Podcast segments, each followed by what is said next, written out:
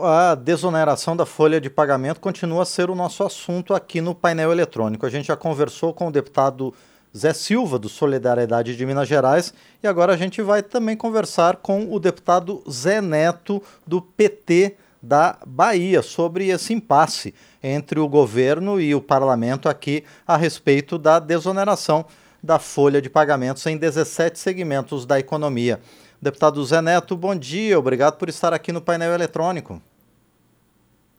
Bom dia, Márcio, bom dia a todas e todos que nos dão o prazer da audiência.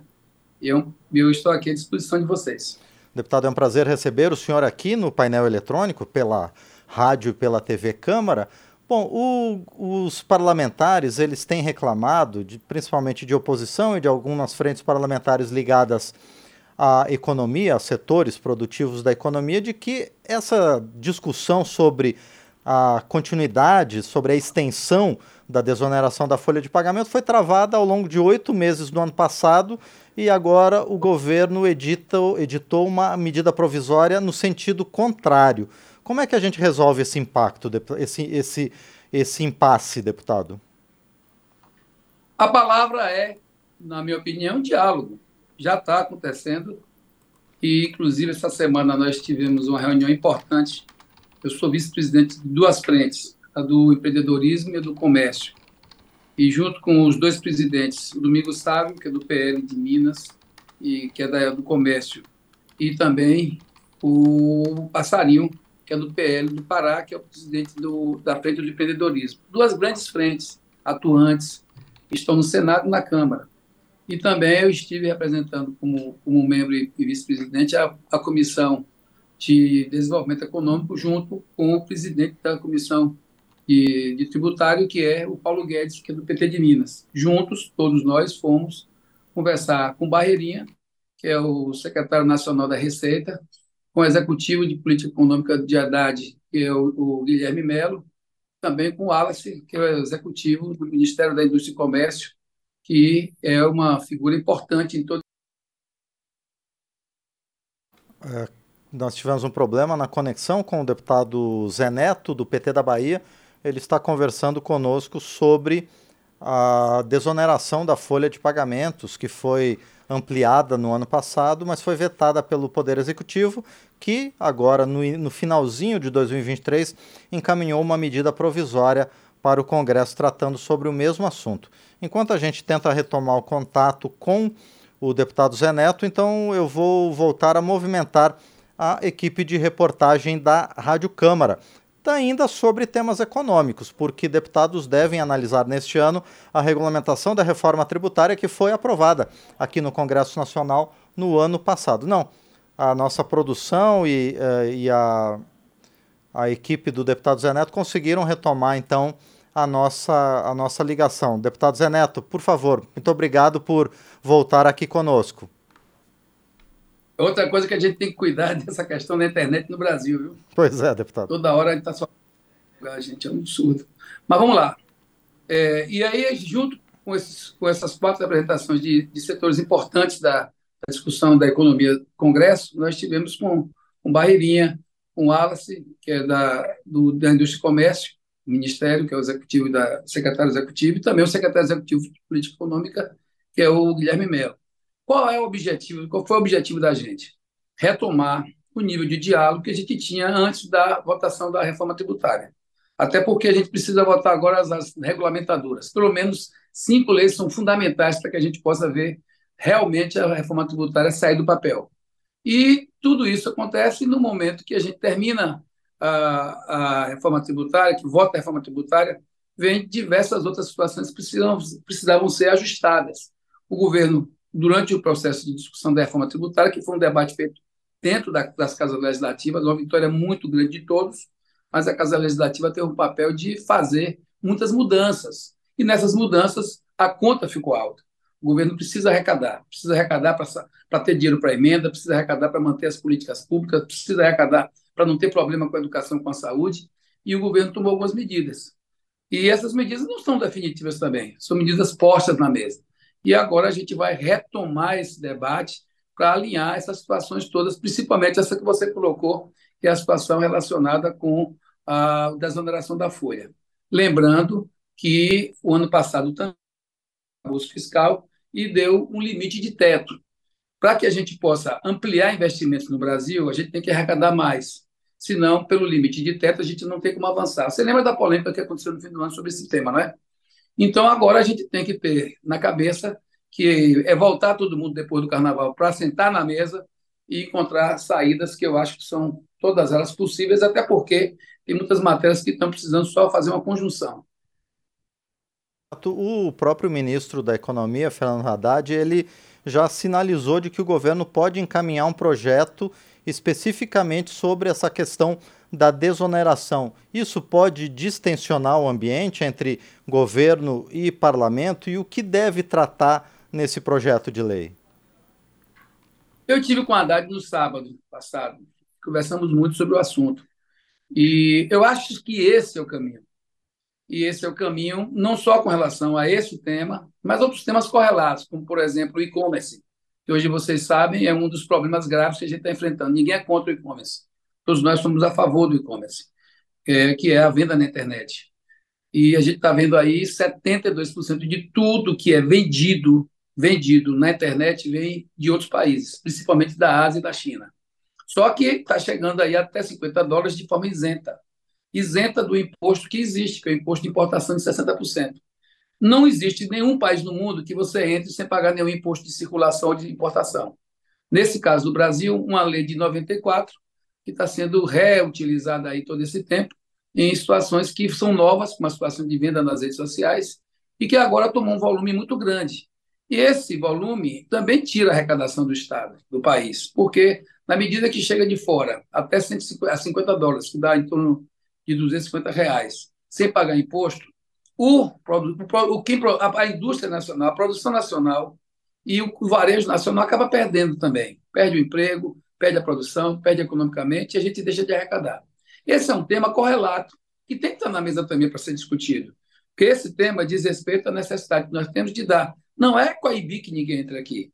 Talvez não seja nem voltar a, a cobrar os 60% todo, que é o imposto de importação, mas cobrar algo que dê competitividade, que garanta a equidade dentro do Brasil que vem de fora, até porque o que vem de fora muitas vezes não tem controle, não tem controle da ANEEL, não tem controle do Imetro, não tem controle sanitário, não tem controle ambiental, e acaba prejudicando também o Brasil em outras situações. Então, esses temas têm que estar juntos, tem que estar junto a questão do tema relacionado com com a arrecadação, tem que estar junto a questão do teto, tem que estar junto a questão do, da folha, tem que estar junto a questão do, do e-commerce, porque na mesa da economia tudo se encontra. A gente sabe, por exemplo, hoje que não dá, e o governo quer, fazer com que a gente saia de, de, de, de 8% para 20% na, na oneração da folha, porque se isso acontecesse, claro que poderia ter um risco de, nesses 17 setores, é, ter um impacto que gerasse alguma inflação. Um ponto de inflação custa 39 bilhões. Um, um, um, o, a, a, desoneração da folha toda custa algo em torno de 9,7 bilhões. Então, seria prejuízo para o Brasil. Então, tudo isso está sendo levado em conta pelo governo. Eu sou do, do, do, do PT, faço interlocução do governo junto com os outros grupos e estou trabalhando para que a gente possa harmonizar esses interesses e sentar com, com clareza e fazer com que tenhamos aí, de forma exitosa, o que a gente já fez de forma muito, muito eficiente durante a discussão da reforma tributária.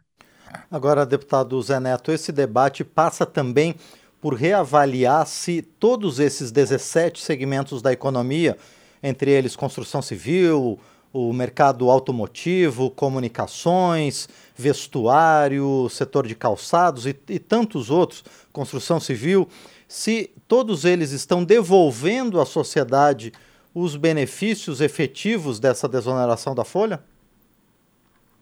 Exatamente. Eu acho que uma parte de, do que nós estamos colocando na mesa, a gente vai encontrar clareza no, no que nós estamos propondo. Eu acho que a gente tem que. Eu mesmo votei a favor da desoneração da folha. Aliás, nós votamos no PT por duas vezes, tanto, é, tanto, é, tanto na Câmara como no Senado. Agora, obviamente, que a pressão aumentou em torno da arrecadação depois que a ação ao, ao limite de gasto foram mais rigorosas. É, a gente ficou mais, é, a, diria você, engessado do ponto de vista econômico, quanto também a gente tem um, o governo tem uma obrigação muito grande aí com relação a emendas. E aqueles mesmos que reclamam de emendas e que não é que é legítimo, e aqueles mesmos que reclamam de, de, de gastos e não passar do teto, evidentemente, de investimentos é, que não passem do teto, evidentemente vão ter que também apontar de onde se vai tirar o dinheiro, de onde se vai tirar essa arrecadação. Por isso que eu disse que é preciso colocar na mesa a questão do, do, da arrecadação que está deixando de ser feita com relação ao e-commerce internacional. É preciso colocar na mesa a questão de quem está e quem não está, de fato, devolvendo à população durante esse período que houve de, de desoneração os, os dividendos esperados pela população, principalmente na geração de emprego e renda e em outras situações relacionadas a preço, qualidade. Enfim, então outras situações vão ser postas na mesa. Eu tenho, eu tenho dito que não dá para olhar a, a, o debate de, de economia com o viés ideológico. Nós temos que olhar o viés de tema civilizatório, de tema que tem uma importância grande para o país.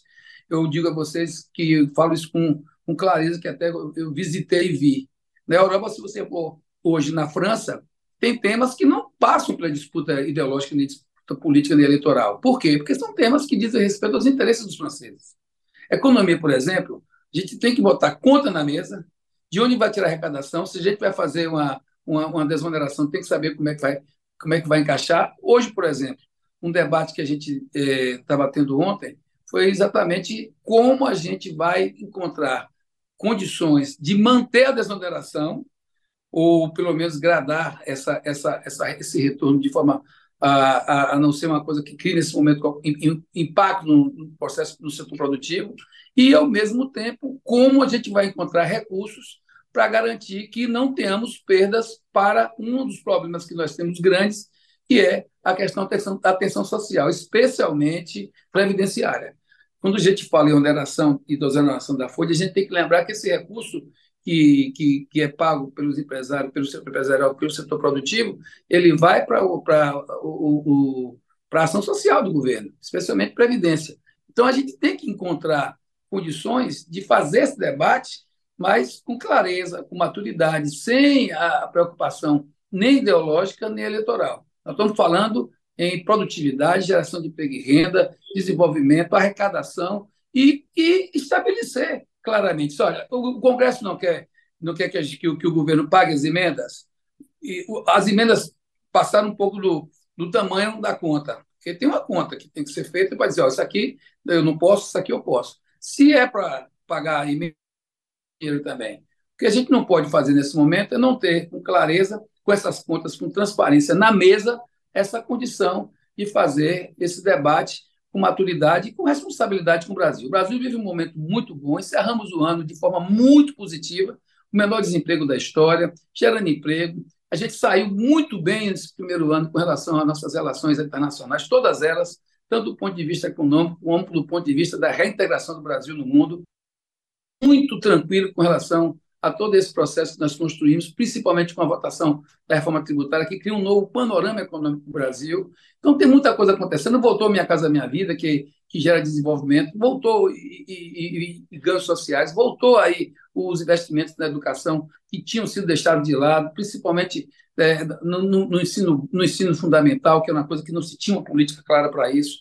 Voltaram também a, a, a, as novas as novas políticas de saúde. Então, tem muita coisa boa acontecendo, voltou o investimento no campo. Agora, tem uma conta que tem que ser paga. E para essa conta ser paga, a gente tem que sentar com o Congresso, com a Câmara, com o Senado e fazer com que, muita maturidade, a gente possa, na mesa, dizer de onde a gente gasta, mas também de onde a gente tira.